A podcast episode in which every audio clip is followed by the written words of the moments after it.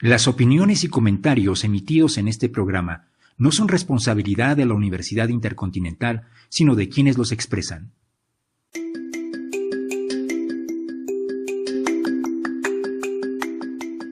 La Universidad Intercontinental, a través de la División de Ciencias Sociales, presenta EduICast, el podcast de la licenciatura en Pedagogía e Innovación Educativa.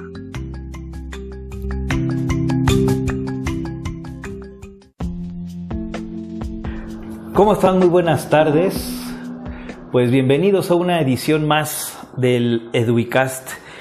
Pues hoy vamos a charlar eh, sobre una temática que en los últimos dos, tres semanas aproximadamente, un mes, hablemos, eh, ha estado sonando en los diversos ámbitos de especialistas en cuanto a temas educativos se refiere. Eh, pero antes de comenzar, eh, un, agradecimiento muy profundo al maestro Carlos Hernández y a la maestra Milena Pavas Vivas porque se han mantenido apoyando esta iniciativa radiofónica en línea.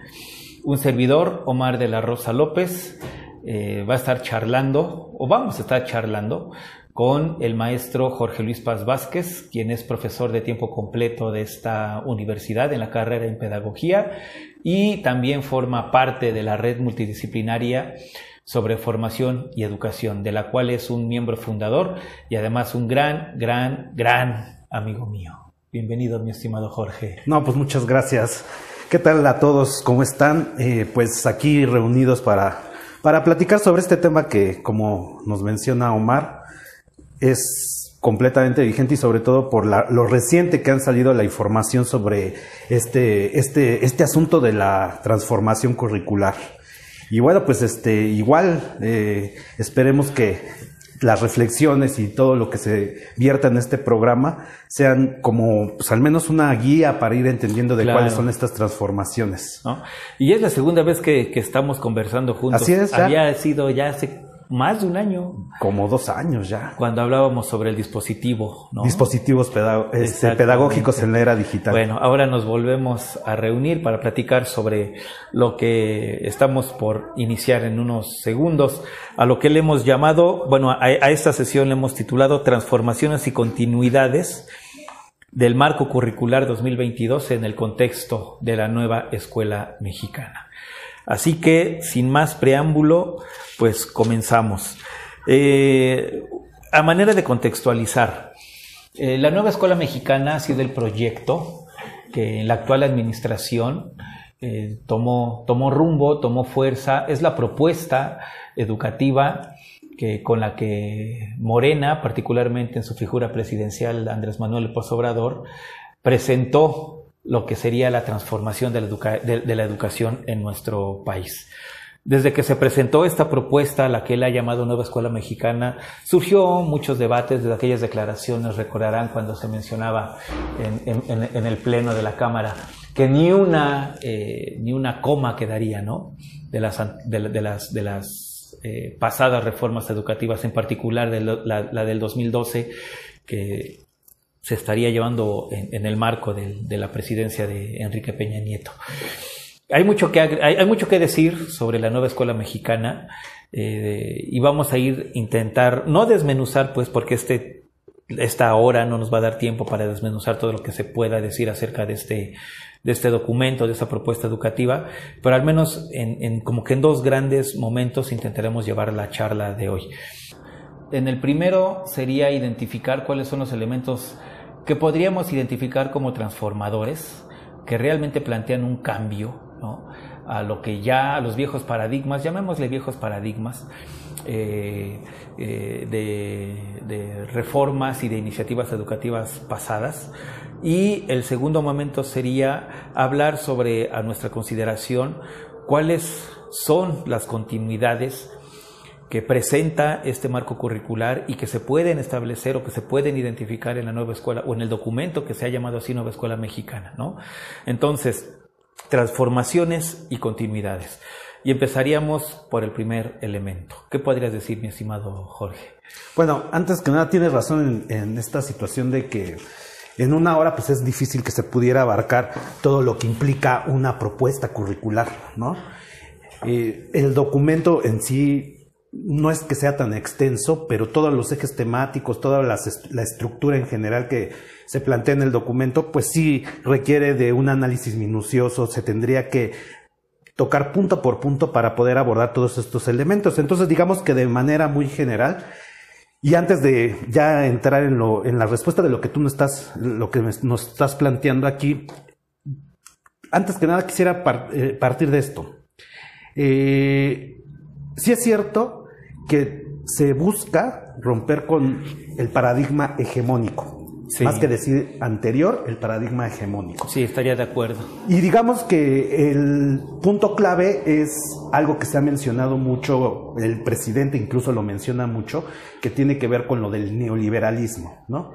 Nada más que aquí hay un problema con este aspecto. Se menciona tanto de momento ciertos conceptos, ciertas ideas, que después pierden de alguna manera el sentido que debería de tener a la hora de querer explicar algo, en específico aquí con respecto a la educación. Por ejemplo, decía Carlos Ángel Hoyos en alguna conferencia que de momento ciertos conceptos se empiezan a mitificar. ¿Y qué implica eso? Mitificar implicaría que todo mundo habla de ellos, pero nadie sabe dar cuenta de las cosas. No hay una comprensión, no hay una dilución. No hay una claridad, no, hay una claridad. Entonces, por ejemplo, y coincido con el diagnóstico, por ejemplo, el diagnóstico central de lo que implica esta nueva administración es vamos a darle contra lo que es el neoliberalismo.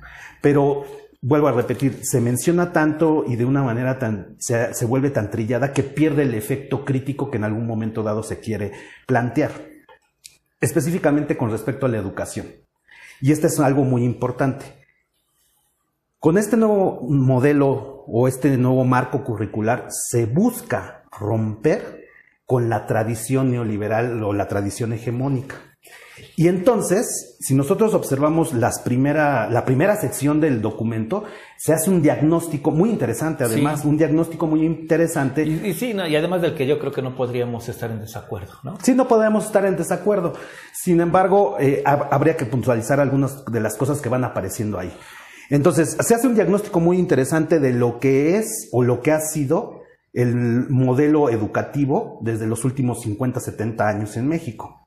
Y entonces se empieza a plantear desde cómo se concibe el Estado, posteriormente a la Revolución Mexicana, cómo se concibe el Estado y cuál es el modelo de ciudadano que se empieza a impulsar desde esa época hasta nuestros días. Y bueno, pues desde una perspectiva de colonial o poscolonial, como se quiera llamar, se empieza a hablar de esa, ese modelo de mestizo que se quiere imponer o que se va más bien se va a adoptar dentro del proyecto educativo en general.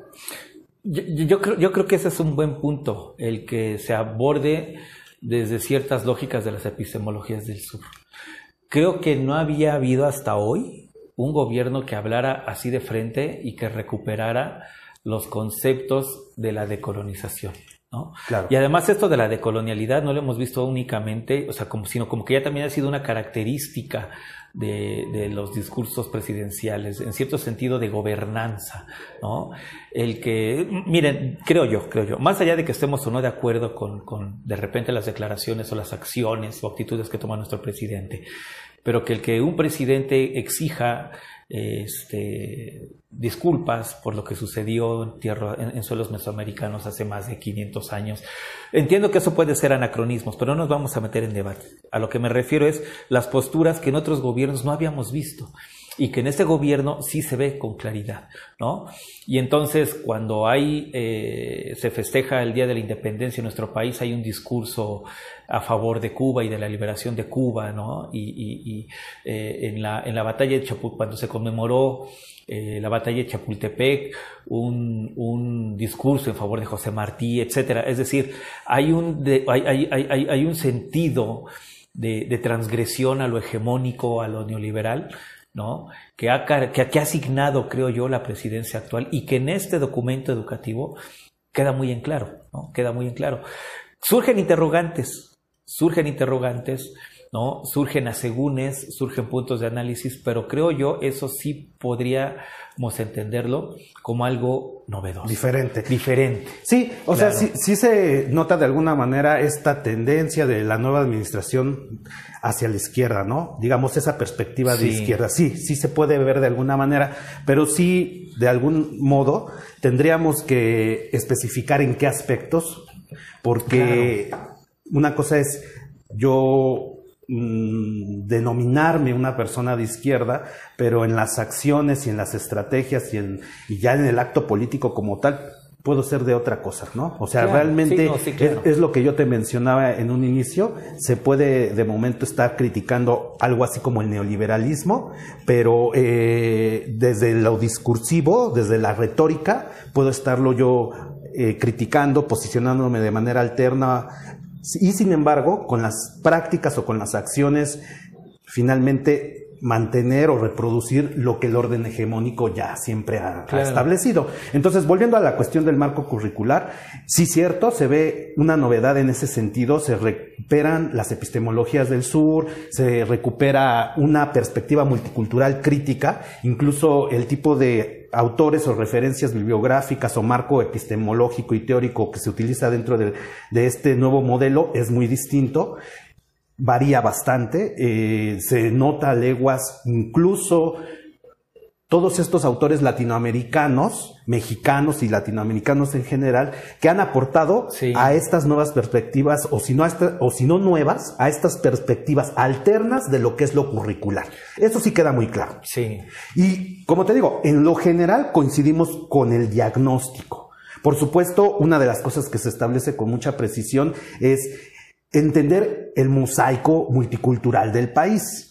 Y que si en algún momento dado, en el momento en que se quiere establecer el Estado-Nación mexicano, se trata de tener, o se tiene más bien una visión homogénea de lo que es la, la civilización y por lo tanto la ciudadanía, en este momento se trata de romper con esa perspectiva para atender a todas las diversidades, la multiculturalidad, el pluralismo, etcétera, etcétera.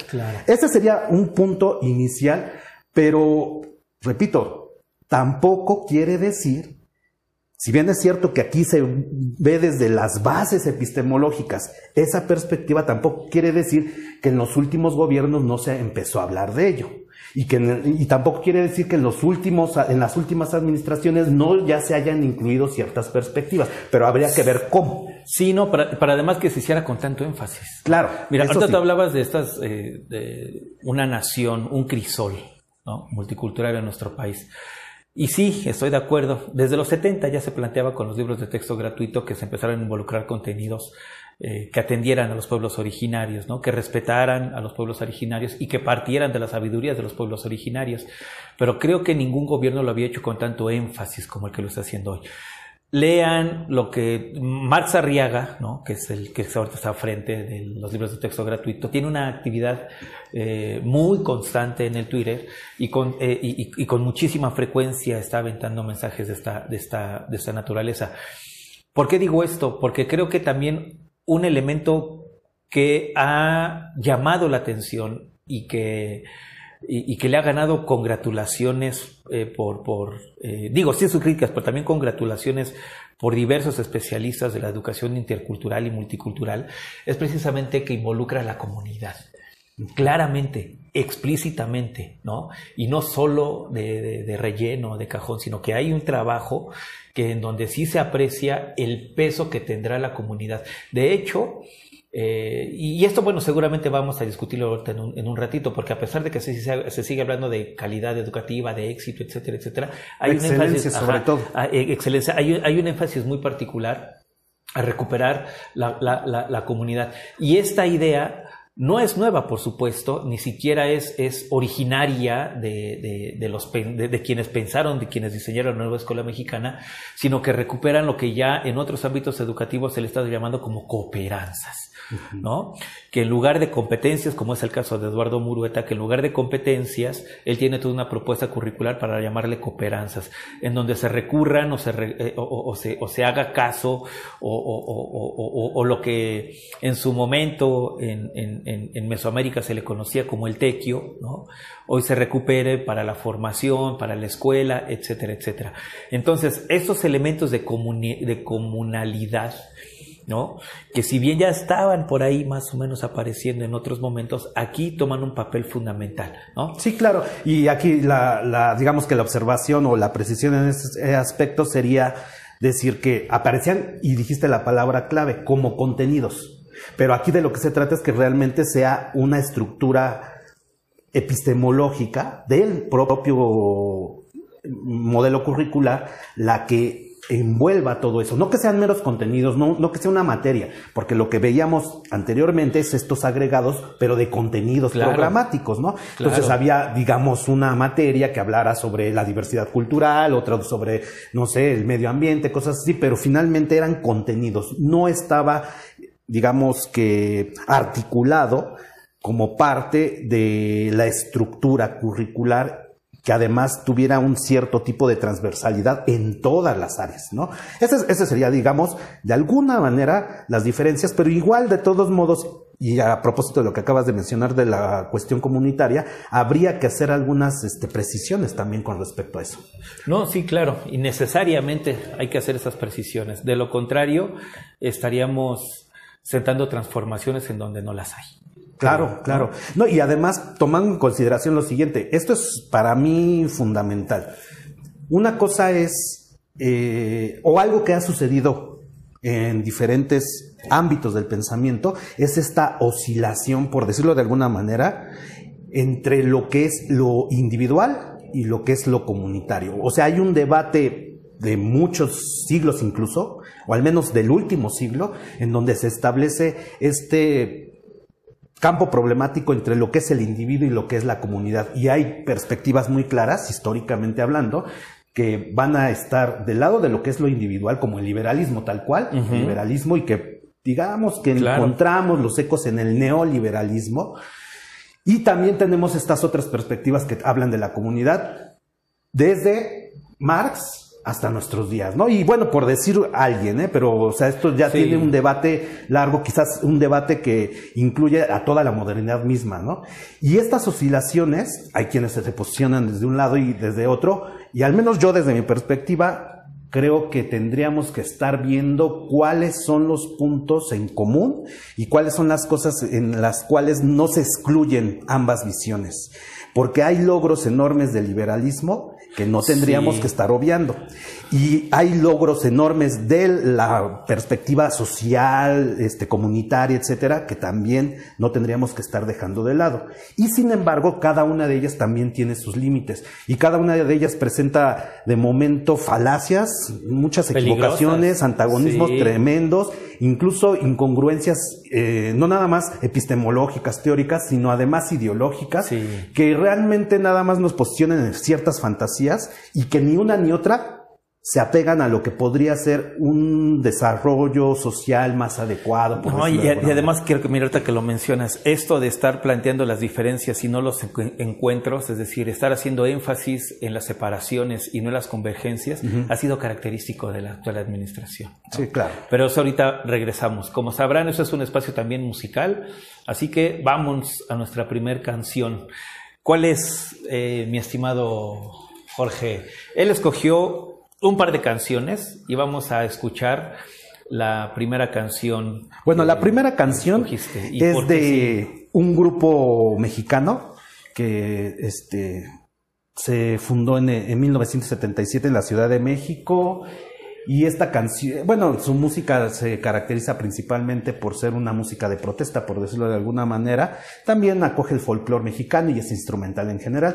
Y esta canción específicamente va muy ad hoc a esto que estábamos hablando de este planteamiento de las epistemologías del sur y se llama Yo te nombro.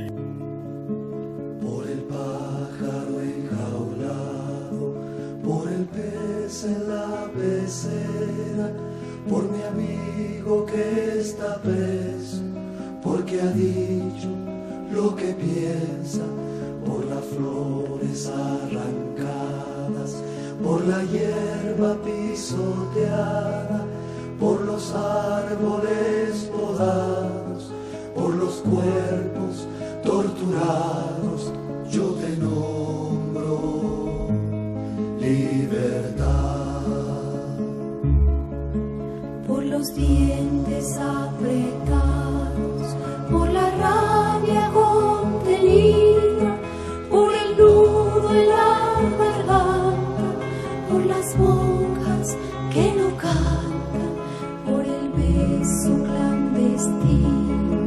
por el verso censurado, por los miles exiliados,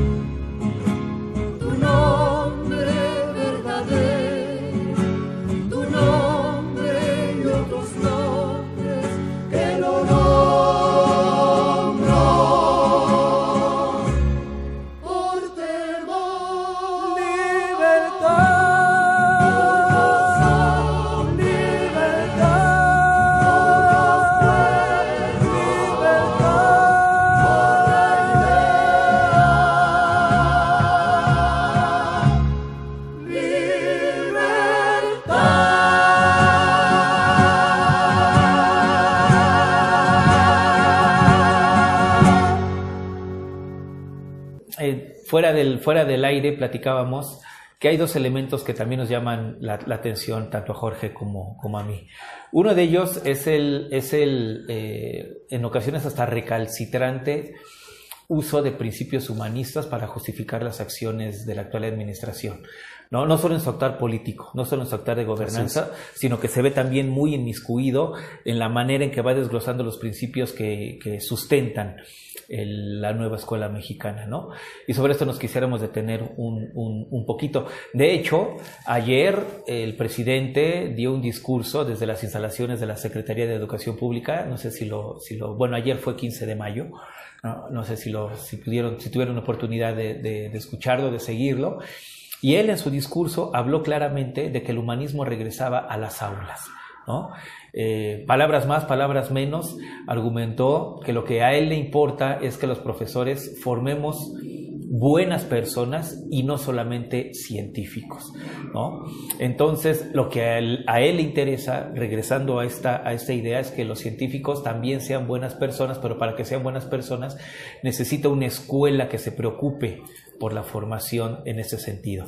Y entonces las humanidades regresan a la escuela. Eso es importante, creo yo, resaltar, porque tenemos muy claro que en las, eh, en las reformas que hoy se denostan como neoliberales, ciertamente sí hubo una carga mucho eh, más blanda, eh, reducida en cuanto a contenidos de sociales y humanidades, ¿no? y creo que ese es un cambio o, algo que se debe poner el dedo en el renglón, se debe enfatizar, aplaudirlo no lo sé, pero sí es para tomarlo en cuenta y no perderle el rastro. Claro, ¿no? no y además porque, como bien sabemos, desde que, digamos, este la tecnología, los avances tecnológicos se han establecido con gran fuerza en las sociedades del mundo, en la sociedad global, digamos, esta entrada a la era, a la era digital, ¿no?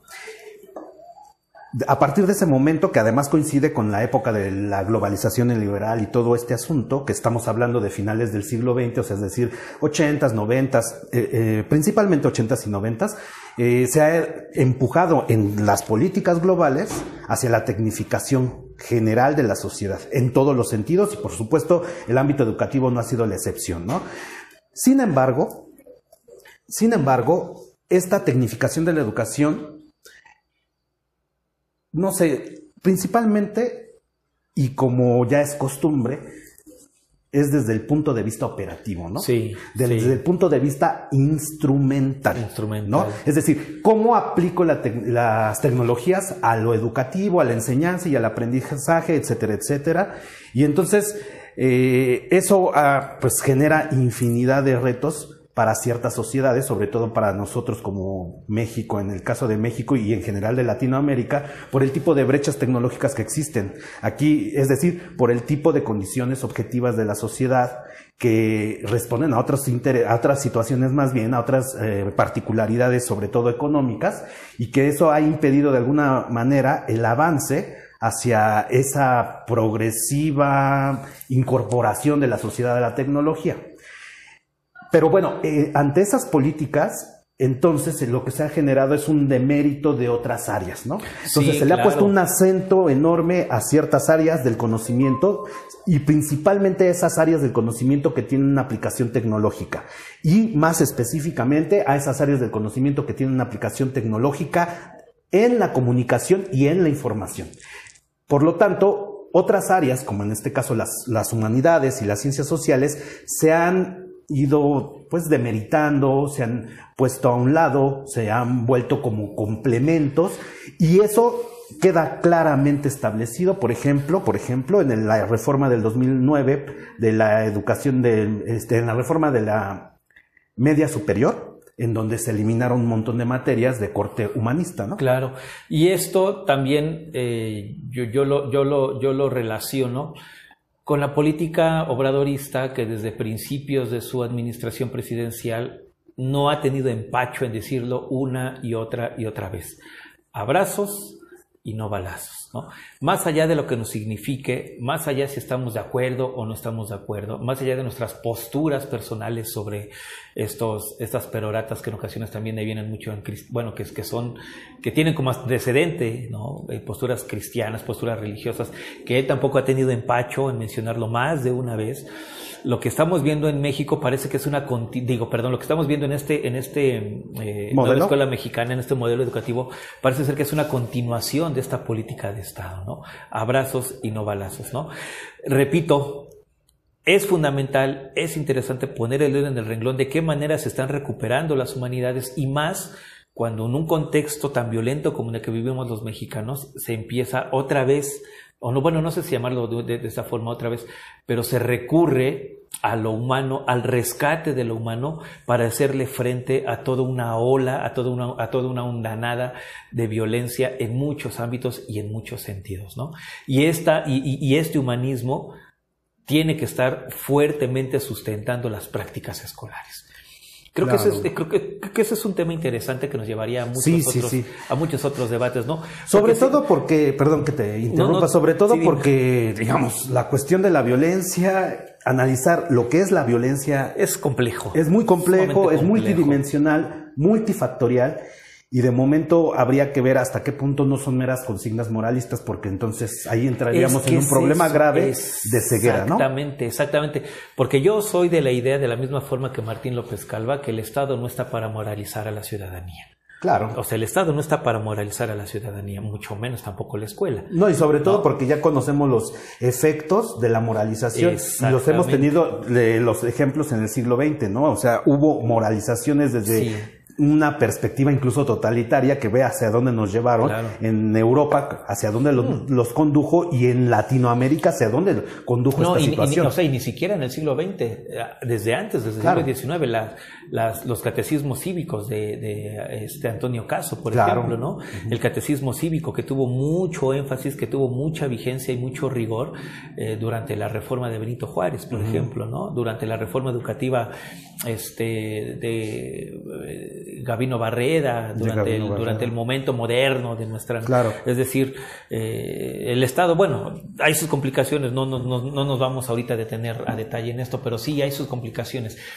Y además, y, aquí tal vez entrando en lo que posible, bueno, en, un punto que vamos a tocar más adelante, eh, si nosotros hablamos de decolonialidad y después entramos con, con, este tipo de categorías humanistas occidentales, ¿no? Hay ciertas contrapunteos que, que quienes en cierto sentido tenemos el, el, ojo más o menos estudiado, más o menos entrenado, nos hacen ruido. Nos hacen ruido. Sí, nos, de momento resultan un poco chocantes. Eh, eh, exacto, porque entonces parece que agarra palabras bonitas de muchos lados, palabras bonitas que en, otros, que en otras reformas educativas no se habían abordado, y esas palabras bonitas les da una retórica, ¿no?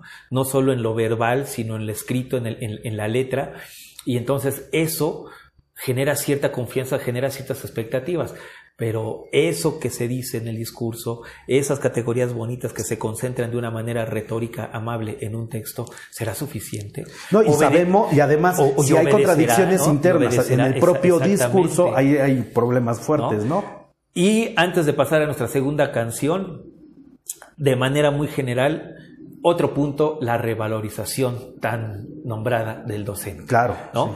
Eh, ayer, igual, el 15 de mayo, en el discurso que daba López Obrador, antes, perdónenme que no me acuerde del nombre, un jefe sindical eh, planteaba la necesidad de que, y esto solo uno de los, o sea, planteó una, este, este líder sindical planteó nada más una problemática de las múltiples eh, que, que, vivimos los, me, me, me, incluyo porque soy profesor, pues, pero en particular que se vive en la educación básica, el sistema de pensiones que se, que se abandonara el sistema, de, el, sistema de la FORE para regresar al sistema de pensiones, que ahorita en términos técnicos no sabría cómo mencionarlo, pero digamos el viejo, pues, ¿no?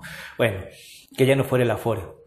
Eh, Andrés Manuel López Obrador, cuando tomó la palabra, aplaudió la iniciativa, aplaudió la propuesta y prometió que iba a haber ciertos cambios en esta materia, en cuestión salarial, en cuestión de dignificación en cuanto a derechos laborales, etcétera, etcétera, ¿no? Aunado a estos discursos, ¿no? Los profesores de prepa en línea siempre están viviendo uno de los máximos atropellos que, ha, que, que, han vivido en lo que lleva de vida este sistema que es, que es el de prepa en línea CEP. En fin, ¿Qué podríamos decir al respecto sobre esto, estimado? Bueno, no sé qué lectura te da. De entrada, tú has trabajado esto también ya tiene tiempo, ¿no? Sí, bueno, con respecto a este último aspecto que mencionabas de lo de las afores y todo eso, ese es, ese es uno de los problemas que en general la política mexicana, pero yo creo que la política de todo el mundo tiene. Convertir toda una serie de... el discurso en una mera retórica y de la retórica una demagogia. Eh, hablar de retornos a, la pensión o a las pensiones anteriores o a la forma de pensionarse anterior, pues realmente es hablar a la ligera porque esto corresponde a este, este, digamos, estos cambios que se generaron, no porque esté de acuerdo con ellos o no, pero eso no, no tiene nada que ver con lo que sucede en la realidad, que es el cambio demográfico. O sea, simplemente el ISTE iba a quebrar o ya está quebrado. Y el sistema de pensiones colapsa. Se está, colapsando, Y en general es imposible mantenerlo porque el estado del bienestar, y eso es algo digamos, teórico y político que tendríamos que tener claro, el estado de bienestar ya no funciona, es más, ya ni existe. Exacto. O, nada, o simplemente solo se mantienen ciertas estructuras de ese estado. Ya ahorita estamos viviendo en un mundo globalizado, bien, como bien claramente lo dice el presidente neoliberal, y entonces, por lo tanto, la organización estructural, económica y de gestión este, institucional ya ha cambiado ya no se puede sostener de la manera que antes se sostenía, ¿no? Ni siquiera se puede volver porque ya no hay marcha atrás a esto. Por supuesto que puede haber iniciativas que retomen, recuperen cosas, pero ya no hay marcha atrás a ciertas transformaciones que se han dado, porque incluso la dinámica de las propias instituciones en general, y ahí podemos este, recurrir a los análisis que hace, por ejemplo, Manuel Castells o Sigmund Bauman, de que con mucha precisión explican cómo son las nuevas estructuras sociales, cómo se han, eh, eh, cuáles son sus colapsos, cuáles son sus nuevas formas, cuáles son sus su nuevo ordenamiento y de qué manera a través de ellas se reorganiza la sociedad. Y entendiendo esos aspectos mínimos, por decirlo de alguna manera, nos lleva, por supuesto, a entender que hay cosas que ya no se pueden regresar. Pero bueno, ese sería una, una, glosa, ¿no? A, último comentario. Con respecto a lo de la figura del docente, repito, en muchos sentidos el diagnóstico que se elabora en este nuevo marco curricular, coincido, en muchos sentidos coincido con él. Y por ejemplo, hablando precisamente o específicamente de lo que es el docente, claro que ha habido un problema grave que está, eh, que viene acarreándose de décadas atrás, pero principalmente de los últimos 20, 25 años, en donde eh, la figura del docente, a partir de ciertos discursos de, las de los organismos internacionales y de cierta perspectiva capitalista de lo que tiene que ser la educación, se de, alguna manera se limitó o se constriñó, se, sintetizó, sí, simplificó. Se simplificó su labor o su rol principalmente a la de un facilitador, ¿no? Y, y, uno pensaría que esa es una palabra nueva, pero miren, podemos nosotros recurrir al informe de LORS de 1996, por ejemplo, o al informe de Faure de 1972. Y ya desde ahí encontramos una perspectiva individualista centrada en el niño, en donde la figura del docente ya se ve difuminada. Y eso ya ni siquiera teórica o políticamente, ya en cuestiones meramente prácticas ya tiene unas implicaciones que a mi parecer este, han generado un gran problema en lo que implica eh, la manera en que se van a desenvolver o se van a desarrollar los procesos de enseñanza-aprendizaje dentro de las aulas de cualquier nivel educativo. Una perspectiva que se centra exclusivamente en uno de sus elementos dentro del aula en una de sus, de sus sujetos, por decirlo así, o uno de sus agentes, me parece que ya es una perspectiva que tiene una, una carencia o digamos una limitación o simplemente ya está sesgado. Y entonces ese, ese es un discurso que ya viene de mucho tiempo atrás, pero que en los últimos 20 años, no nada más desde lo teórico, porque aquí yo todavía estoy hablando de perspectivas teóricas sobre la enseñanza o sobre el aprendizaje, de cuáles de los dos elementos. y de hecho, y de hecho adelante del Fauer, ¿no? Desde el, desde el 50, 60, ¿no? Con la tecnología educativa.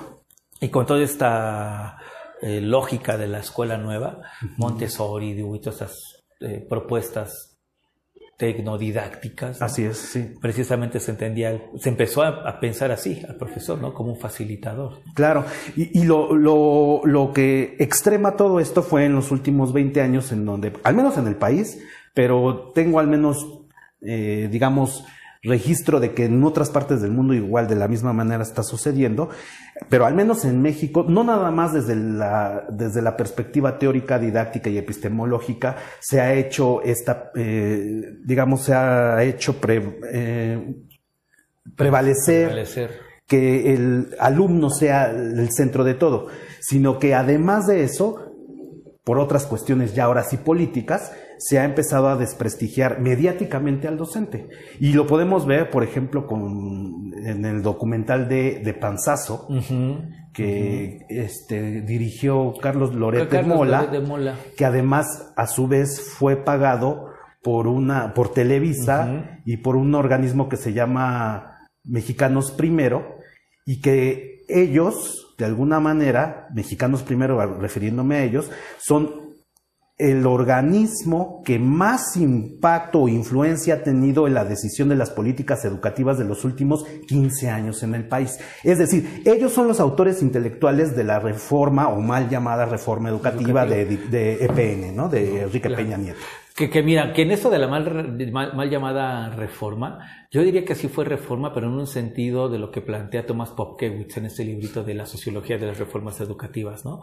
Eh, y, ahorita me vienen esas ideas a la cabeza, pero primero vamos a nuestra segunda canción, porque ya que más o menos ahorita Jorge hizo un recuento del significado del ejercicio docente, de cómo se transfiguró a, facilitador y lo que implica en lo práctico, en lo empírico, ¿no? en el trabajo áulico, el dejar, eh, eh, el que ahora también nosotros nos entendamos, no solo los otros, sino nosotros mismos también nos asumamos como facilitadores, nuestros ámbitos de acción son otros, no se ven constreñidos a, en fin, una serie de complicaciones. ¿Por qué digo esto? Porque lo que hoy está llamando Peña, este Peña no, este López Obrador, eh, Max Arriega como la gran transformación educativa, creo que tampoco es una transformación educativa, sino, que también cae nuevamente en lo que en este libro de la sociología de las, reformas educativas Thomas Popkewitz entiende como reforma. ¿no? Es decir, no hemos vivido realmente una transformación ni siquiera con los que han anunciado la transformación porque se siguen una serie de continuidades, y ahorita vamos a caer en eso, y cuando nos damos cuenta de esa serie de continuidades, vale la pregunta, ¿dónde está la transformación? Claro. No la encuentro. ¿no? En lo discursivo, si acaso. En la nomenclatura de los términos y de las categorías, si acaso. ¿no? Pero en la retórica no se encuentra la transformación. La transformación tiene que ir más a profundidad y es ahí en donde eh, eh, también ciertas categorías que aparecen en el marco curricular nos, nos deja claro que hay una, hay, hay una, hay una lógica de, eh, de, una lógica reproduccionista, valga la, la, la, palabra, de lógicas pasadas, ¿no? a las que tanto se ha denostado, resulta que aparecen todavía en estos documentos, ¿no? Pero bueno, vamos a la segunda, a la segunda canción. Esta la eligió un servidor. Se llama Del Pecado. Es un, es un cantautor mexicano que ahorita vive, me parece, en Barcelona. Y en algún momento la canción, eh, en, en, algún momento de la canción se dice, se cuestiona de que si es pecado pensar. Y creo que eh, en momentos sí ha sido pecado pensar. Lo que hemos visto hoy, por muy transformadores que sean quienes hoy nos administran desde la presidencia, cuando se les cuestionan sus pasos, cuando se les cuestionan sus métodos, cuando se les cuestionan sus iniciativas, parece que entramos en pecado, porque hasta nos señalan como los grandes enemigos de la patria. Esas categorizaciones también tan generalistas que en clase aquí hemos, hemos platicado son peligrosísimas. Sí, claro. Son peligrosísimas y también es un, es un modus operandi eh, de, descalificar a quienes descalifican el actual gobierno. No sé, en fin. O como dice Bauman, es un asesinato categórico. Ándale, ¿no? Ahí está. Bueno, los dejamos con esta segunda canción del pecado de Alejandro Filio. Cuando pongo el oído en la almohada y ese duende me abraza los pies. No sé bien si enrolarme otro sueño o volver a mi empeño otra vez. De colgarme a una nube contigo y arrojarme a la suerte al vacío, pero vaya mujer, pero vaya mujer. No, no, no, no.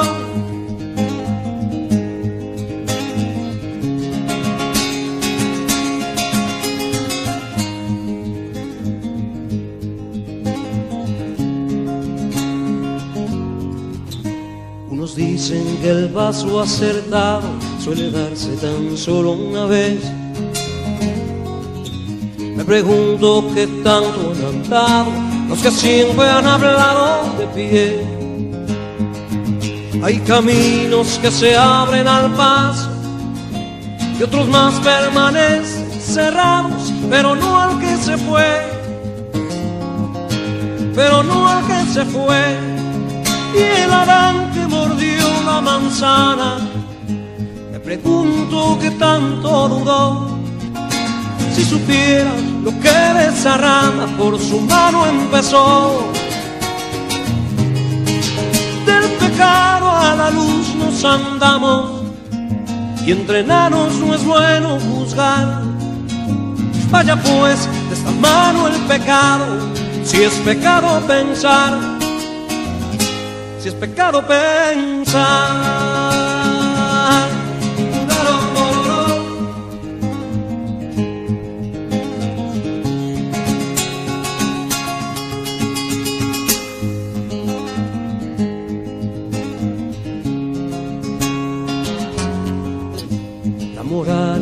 Buenas costumbres son virtudes del hombre cabal una estatua perfecta le cubre por si acaso olvidó su verdad. Como pulpo al que peca escondido, si no supo que estaba prohibido, a escondidas pecar, a escondidas pecar. Y el Adán que mordió la manzana, pregunto qué tanto dudó si supiera lo que de esa por su mano empezó. Del pecado a la luz nos andamos y entre enanos no es bueno juzgar. Vaya pues de esta mano el pecado, si es pecado pensar. Si es pecado pensar.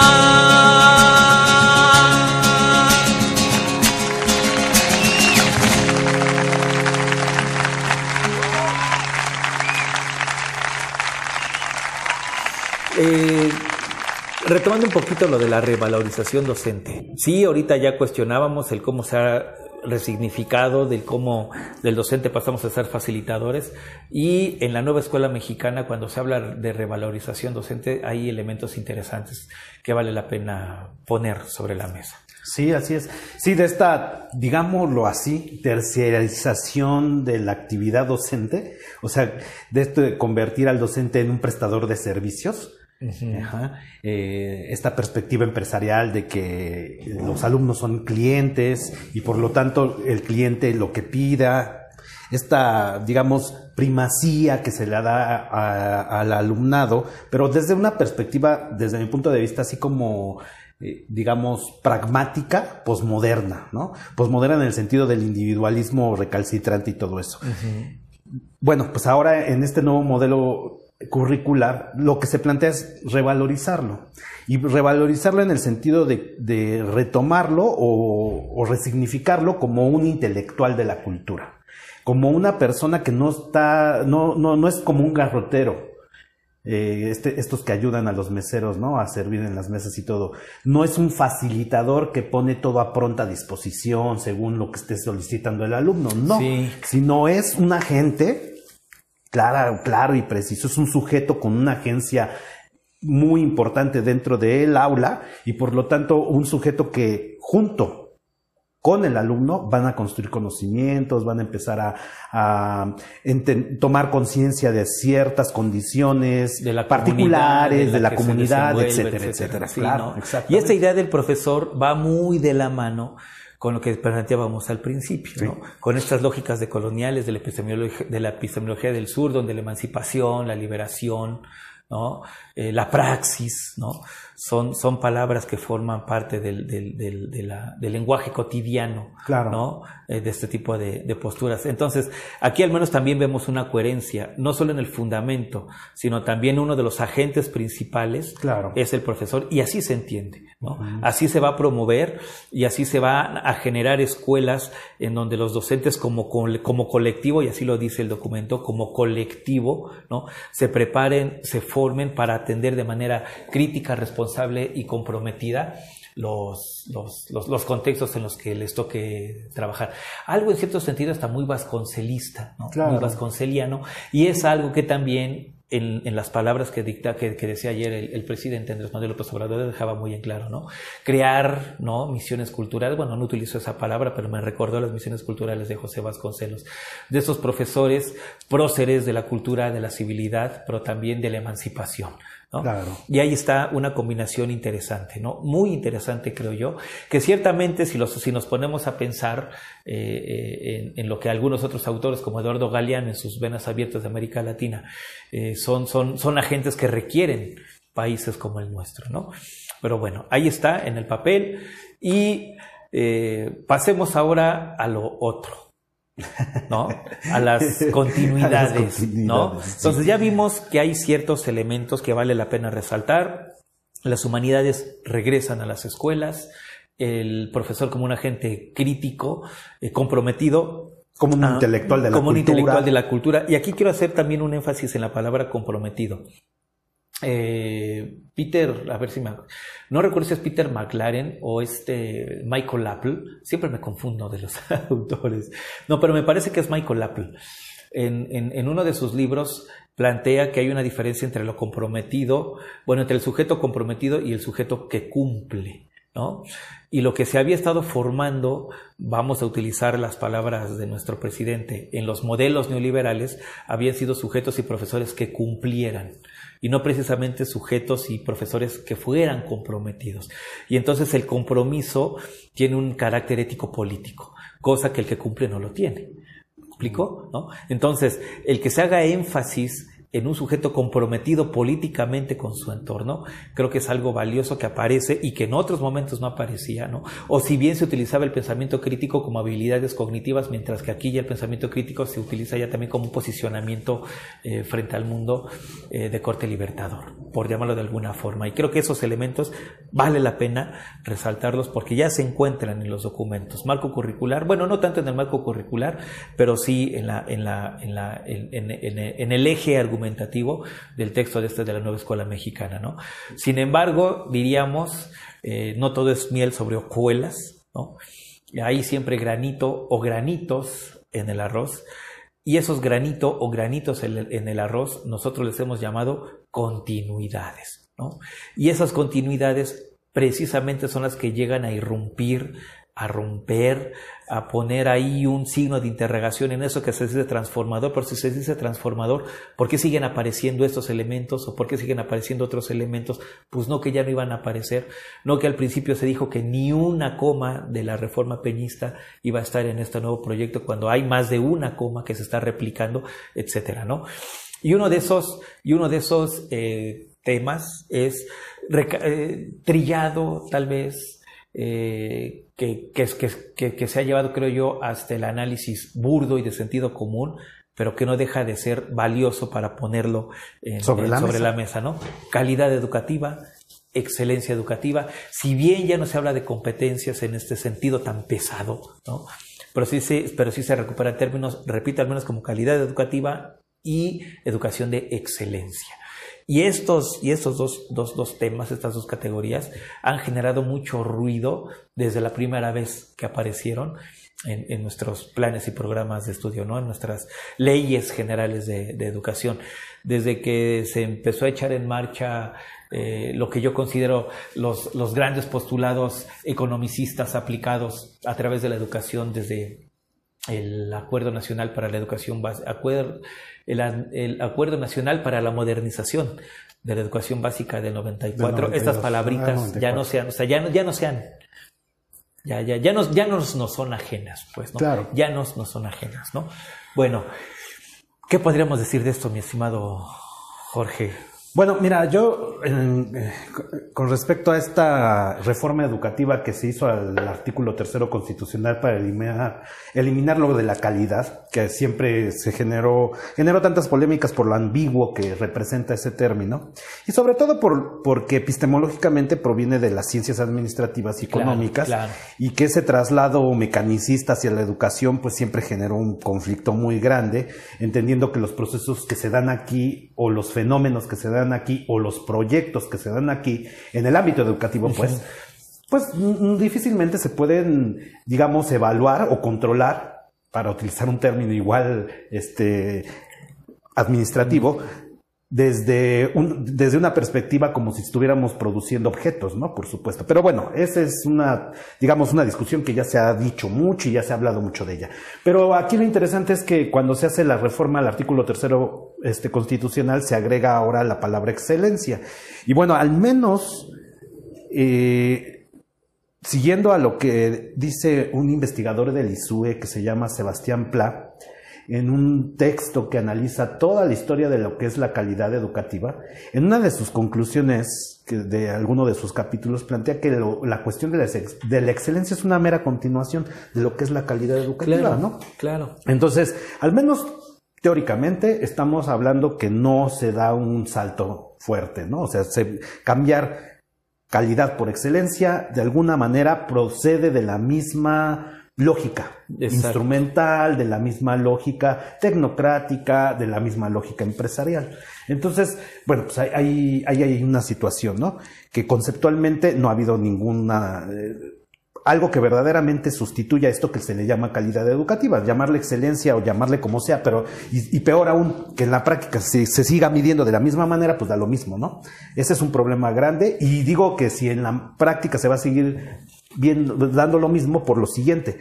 No sé si estén ustedes familiarizados que en las últimas semanas se está planeando hacer eh, una olimpiada del conocimiento en las escuelas de educación básica, sobre todo a nivel primaria y por lo regular se hace en sexto grado de primaria. ¿De qué se trata esto? De algo que, como tú me decías, se supone que no iba a quedar ninguna coma. ¿Sí? Y una de las cosas que más se ha criticado y quien haya leído el texto de marco curricular, una de los diagnósticos más o de las críticas más fuertes que se hizo a los sexenios anteriores es la aplicación de pruebas estandarizadas. No digo que van a hacer una prueba estandarizada, pero finalmente van a tener que hacer una prueba.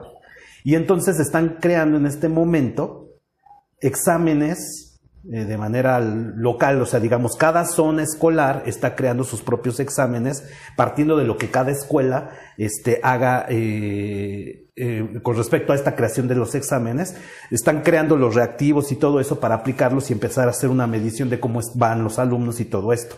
El problema es que, digamos, si una escuela crea su instrumento de evaluación, pareciera ser que, bueno, para responder a las necesidades, a los contextos, claro, pero en la medida que vayan avanzando la evaluación hacia sectores más amplios, por ejemplo, luego zona escolar, luego a nivel sector y etcétera, etcétera, en esa medida van a tener que estandarizarlo forzosamente. No van a poder plantearse desde una perspectiva meramente comunitaria, porque además este es uno de los límites de la perspectiva comunitaria. Entre más grande es una sociedad o un grupo específico, entre más complejo y más dimensiones tiene, más difícil es poder trabajar sin homogenizar ciertas cosas o sin estandarizar ciertas cosas. O sea, quizás en un nivel micro, una comunidad se puede llevar a cabo con ciertos valores, ciertas perspectivas de lo comunitario, etcétera, etcétera. Pero entre más amplio es ese grupo, las complejidades requieren de otro tipo de trabajo y de organización. Bueno, pero volviendo a lo de las pruebas, ese es uno de los asuntos que me llama la atención, ¿no? Entonces se dice, no se va este, a recurrir a las pruebas estandarizadas que los organismos internacionales siempre nos han impuesto para, digamos, delinear cuáles son las políticas educativas y por lo tanto eh, delinear o eh, ajá, cuál, de qué manera tiene que ser el capital humano de una X Sí. sociedad y sin embargo, pues de todos modos se dan cuenta que a la medida de la se requiere de una prueba para poder entender cuál es el avance o no de- de los alumnos en este caso, ¿no? Y, y entre más grande sea la, eh, se aplique a un sector más amplio, pues por supuesto va, se va a tener que estandarizar. Este es un asunto, ¿no? Por ejemplo. Y, y mira, aquí hay, y, y creo que relacionado a esto, ¿no? De los de lo estandariz, de lo estandarizable, Estandarizado, sí. lo de los estándares, entre la- el, el tema del aprendizaje. Mira, tú hace ratito hablabas que cuando se transfigura el docente a facilitador es por una razón muy sencilla. Poner en el centro al niño, ¿no? A los intereses del niño. Al estudiante. La escolástica planteaba que el centro tenía que ser los contenidos. La escuela nueva plantea que tiene que ser el niño. Y voy a utilizar las, las palabras de Jorge La Rosa. Y en las épocas de hoy, donde prevalece la ideología del aprendizaje, entonces lo que está en el centro ya ni siquiera es el niño, sino el aprendizaje. Y entonces es todo un, es como que toda una cascada de relaciones, ¿no? Y esta cascada de relaciones, cuando comprendemos cómo se da esta cascada de relaciones y a qué obedece esta cascada de relaciones, nos damos cuenta que sigue siendo esta lógica a la que hoy se le ha conocido como neoliberal, ¿no? A una lógica del mercado, a una lógica del consumo, a una lógica de la generación de utilidades, pero no cualquier utilidad, ¿no? Sino utilidades monetarias que permitan, a su vez, la pervivencia del actual sistema político económico global. Entonces, ¿por qué digo esto? Porque en el marco curricular se habla de cierto tipo de aprendizajes. ¿Y cuáles son los aprendizajes que se deben favorecer? Aquellos que nos lleven a la excelencia. ¿no? ¿Y cuáles son esos aprendizajes que nos llevan a la excelencia? Vuelvo a esta idea, aquellos que permiten precisamente la producción, reproducción y pervivencia de lo que conocemos hoy. Es decir, no hay, o sea, no hay una, no hay una, miren, y, esto, eh, y esto me viene ahorita aquí a, a, a- bote pronto. Eh, el mismo Michael Apple en su propuesta de pedagogía crítica, eh, y antes que Michael Apple lo había sostenido eh, este, Moacir Gadotti en un libro que se llama Pedagogía de la Tierra. Moacir Gadotti tiene una propuesta que se le llama eh, ecopedagogía, ¿no? Bueno. Y Moacir Gadotti dice que esta ecopedagogía solo tendrá éxito, solo tendrá lugar en un mundo en donde, eh, y son las mismas palabras que utiliza Michael Apple, en donde ya no existe el capitalismo. Tal cual, así, en donde ya no exista el capitalismo. O en otras palabras, para que suceda la ecopedagogía, necesariamente tiene que haber desaparecido por completo el capitalismo. ¿Por qué digo esto? Porque la lógica de la ecopedagogía de la Tierra tiene un sentimiento, tiene un sentido, tiene una relación muchísimo, muy, muy estrecha con todas esas lógicas emancipatorias de las epistemologías del sur, de lo decolonial, de recuperar saberes ancestrales, del sentipensar, de la comunalidad, etcétera, etcétera, etcétera. ¿Cómo es posible que en un discurso que se sustenta desde la epistemología del sur recupere una noción del aprendizaje desde la lógica de la excelencia? ¿no? O desde la lógica de aprender aquello que nos lleve a la excelencia, cuando la excelencia es consecuencia precisamente de lógicas de pensamiento monetarias, Claro. mientras que lo que sustentan las epistemologías del sur, ¿no? Contraponen o son o son o confrontan abiertamente ¿no? los discursos en donde ponen toda la atención en la generación de capital. No sé si me Sí, en, la, si me- en la cuestión de los ¿no? resultados, ¿no? Porque exactamente, esto, esta de cuestión de centrarse en el aprendizaje que estabas diciendo de la Rosa, finalmente lo que nos lleva es fin, a este asunto de concentrarse en el resultado. Y es ahí, perdón, y es ahí en donde también podemos darle esta mirada de la excelencia. Pablo Latapito citabas a, a- a este Sebastián Pla, ¿no? Pablo, Pablo Latapí, que en su momento también fue lo que, lo que ahora es el ISUE, que antes era el CESU. Es eso. Pablo Latapí dice, excelencia también le genera mucho ruido porque la excelencia es lograr la completud.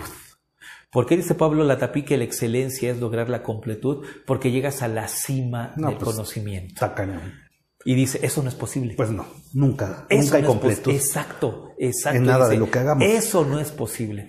Entonces, si involucramos en un discurso emancipador, en donde se entiende al sujeto como un ente en constante construcción, ¿no? en constante proceso de subjetivación incompleto, e involucramos categorías que invitan a entender al sujeto como un ente completo, también hay una contradicción de fondo y de choque muy... Iba a decir, Sí, claro. sí, iba a decir sí. nuestra palabra, muy fuerte, o sea, muy, muy, muy fuerte. Sí. ¿no? Entonces, eh, y, esa, y, y- y- y esas, y esa idea de tener el ex- al, al- al ente competitivo, competente, ¿no? Que aunque, que, que- que aunque no se hable de- de- de- de- de- del sujeto que es competidor, pero sí competente, y regresamos más o menos a, lo, A la misma lógica. a la misma, a la misma, a la misma lógica, ¿no? Entonces, esa idea de excelencia nos, nos hace pensar en un ente, en un sujeto completo. ¿Y cómo logra la completud?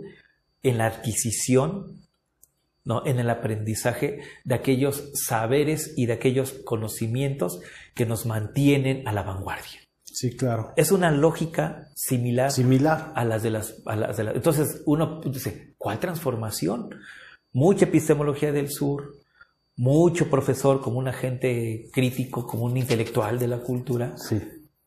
pero en las lógicas finalistas llegamos otra vez a los puntos que desde los discursos oficiales se cuestionan, pero aquí no los están vendiendo otra vez, Claro. ¿no? Fíjate que a mí, a- aparte de esto que mencionas que tienes toda la razón del mundo, a mí me gustaría señalar dos aspectos, uno más y nada más de paso y centrarme en otro asunto que me parece muy relevante también ver. Fíjate, en el marco curricular, en el documento aparece que otra vez van a regresar lo que son los campos formativos y eso volvemos Ah, al es mismo asunto. Los campos formativos es eh, la propuesta que se lanzó a partir de las reformas del 2002 al 2013. Todas estas reformas que se dieron en, pues, en el panismo, para ser más concreto, sus planes de estudio que implica, que es el plan de estudio de educación preescolar 2004 y posteriormente el plan de estudios de educación primaria del 2007-2008 y posteriormente el plan de estudios de, edu- de educación media superior del 2009, eh, igual de la secundaria. Todos ellos fueron divididos, principalmente los de educación básica, fueron divididos en campos formativos. Entonces, digamos que si ya lo leemos más a fondo, ¿no? Si leemos más a fondo po- podríamos encontrar ciertas diferencias, pero simplemente así se van a separar Sí. ahora, otra vez en campos formativos. Y cuando tú ves los campos formativos que proponen aquí, en algún punto son muy similares a los campos formativos de, de los sexenios panistas. Entonces, digamos que nueva, nueva no es una propuesta, ¿no? O sea, se retoman ciertas cosas, pero eso no necesariamente tiene por qué ser negativo. Y aquí sí va al punto que me interesa resaltar. Hablando de las continuidades, una de las cosas más, digamos que peligrosas que me parecen a mí, se enarbolan en los discursos políticos, es mostrar o es mencionar que el todo lo pasado es malo y lo que hoy va a Sí, ser este, este vamos a proponer es bueno y además va a ser la salvación. Porque entonces, imagínate desde el pedestal moral que se coloca los agentes sociales. Yo pienso que esta, este discurso que se ha estado manejando desde que tomó AMLO la presidencia, de momento me genera mucho conflicto en el sentido de que se coloca en una superioridad moral que raya en la, ¿cómo podría decirte? En la vanidad, en la arrogancia. En la arrogancia, sí. Y decir que todo lo pasado es malo y que solamente lo presente es bueno, es anular de una manera bastante Irresponsable, por llamarlo irresponsable poco, ¿no? todo Por el trabajo, poco. porque todo el trabajo realizado, porque estamos hablando que se está retomando las epistemologías del sur y todo esto. Eso no es un trabajo de hace un año, dos años, cinco años, siete años, son trabajos de décadas. Es decir, él está finalmente recogiendo y tratando de hacer síntesis de algo que ya históricamente venía sucediendo. No, pero además de un empuje político que venía sucediendo. En dado caso, él tuvo la fortuna de eh, o la suerte o la casualidad o sí la estrategia, no sé aquí cómo, cómo esté la cosa, la estrategia de que llegó al poder con un discurso que se venía cocinando desde hace tiempo atrás. Pero el hecho de negar todo lo pasado Sí, y decir que el presente es lo mejor, de- aparte de que es una de las perspectivas neoliberales más ideológicas, más matizadas, más, más bien más machacadas en todos los lugares y ámbitos de la comunicación en general. Aparte de eso, me parece muy irresponsable porque no podemos echar así nada más de plumazo y nada, porque quiero el pasado a la- así a la basura, ¿no? Hay mucha gente, incluso del- desde la perspectiva de la derecha y todo eso, que también ha trabajado por el bien de la, de la sociedad. Y negar eso sería negar entonces muchas situaciones que se han estado eh, gestando previamente. Sí, y es que esta idea de lo novedoso frente a lo anticuado, ¿no? Ya muy bien la trabaja Pablo Latapí en Pablo Latapí, este Emilio Tenti en su libro este de El arte del buen profesor, el arte del buen, el arte de- tú lo conoces, ayúdame el nombre.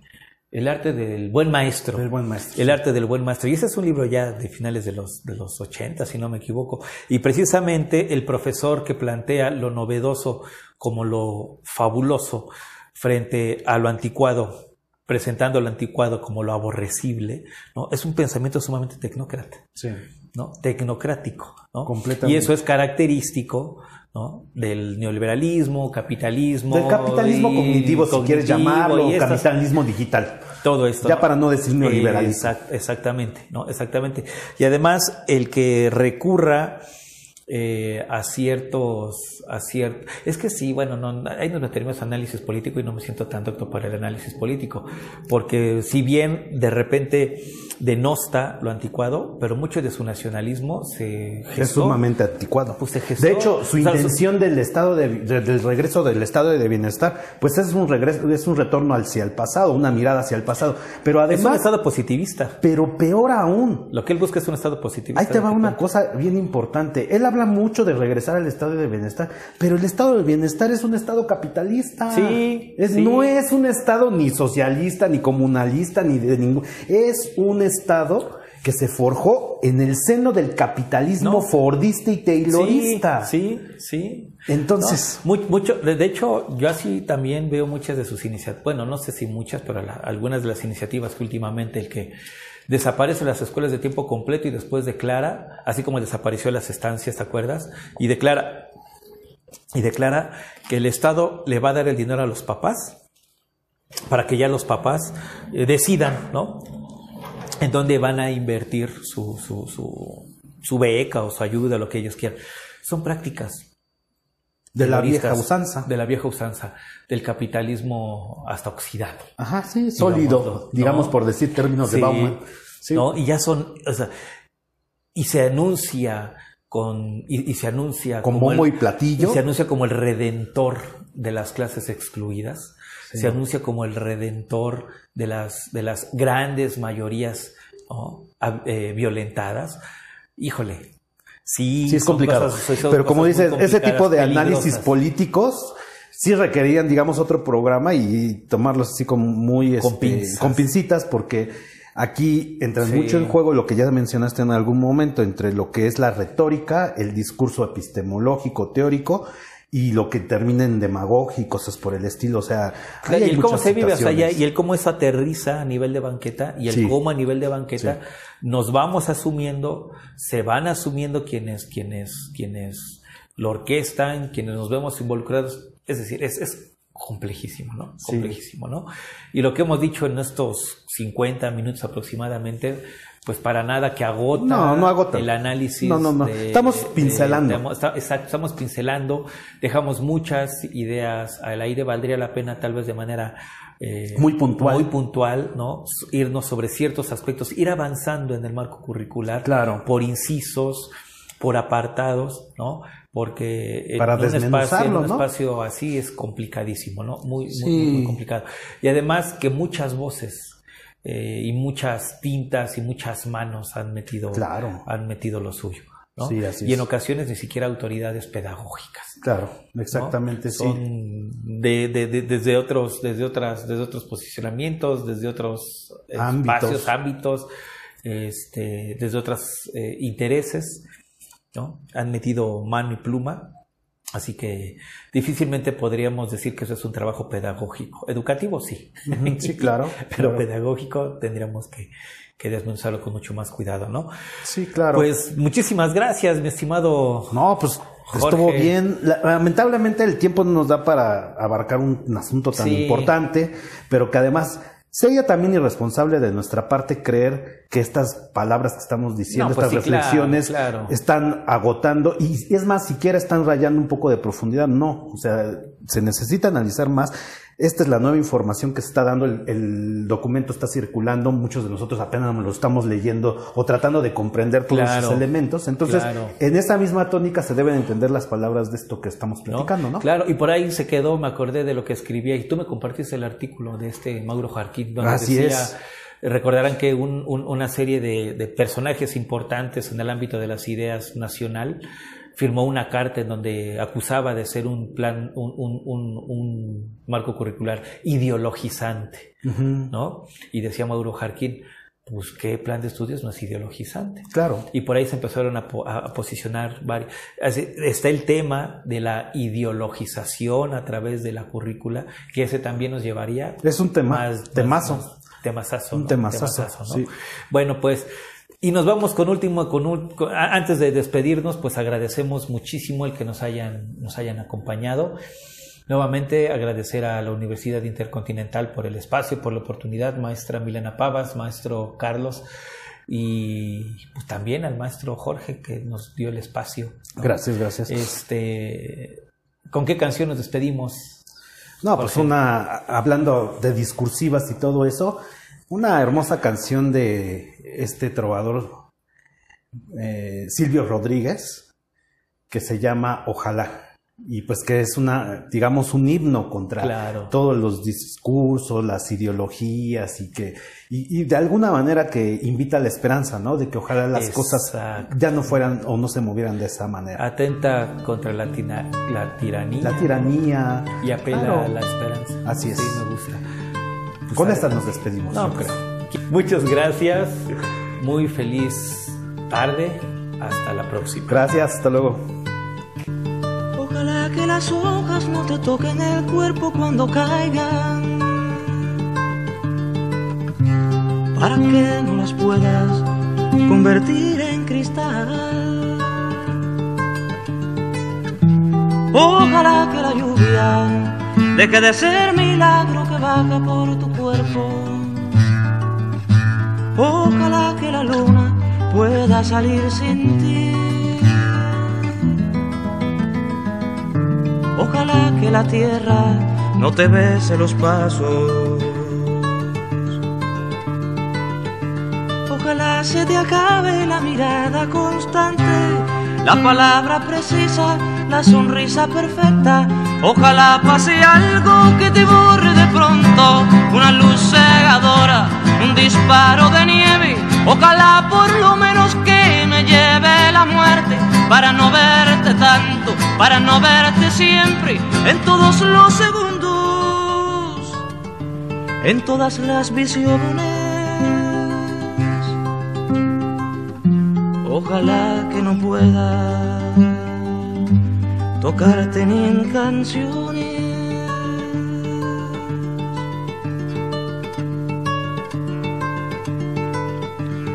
Ojalá que la aurora no dé gritos que caigan en mi espalda. Ojalá que tu nombre se le olvide a esa voz. Ojalá las paredes no retengan tu ruido de camino cansado. Ojalá que el deseo se vaya atrás de ti. A tu viejo gobierno de difuntos y flores. Ojalá se te acabe la mirada constante, la palabra precisa, la sonrisa perfecta. Ojalá pase algo que te borre de pronto, una luz cegadora, un disparo de nieve. Ojalá por lo menos que me lleve la muerte para no verte tanto, para no verte siempre, en todos los segundos, en todas las visiones. Ojalá que no pueda tocarte ni en canciones, ojalá pase algo que te borre de pronto, una luz cegadora, un disparo de nieve, ojalá por lo menos que te lleve la muerte. Para no verte tanto, para no verte siempre, en todos los segundos, en todas las visiones. Ojalá que no pueda tocarte ni en canciones.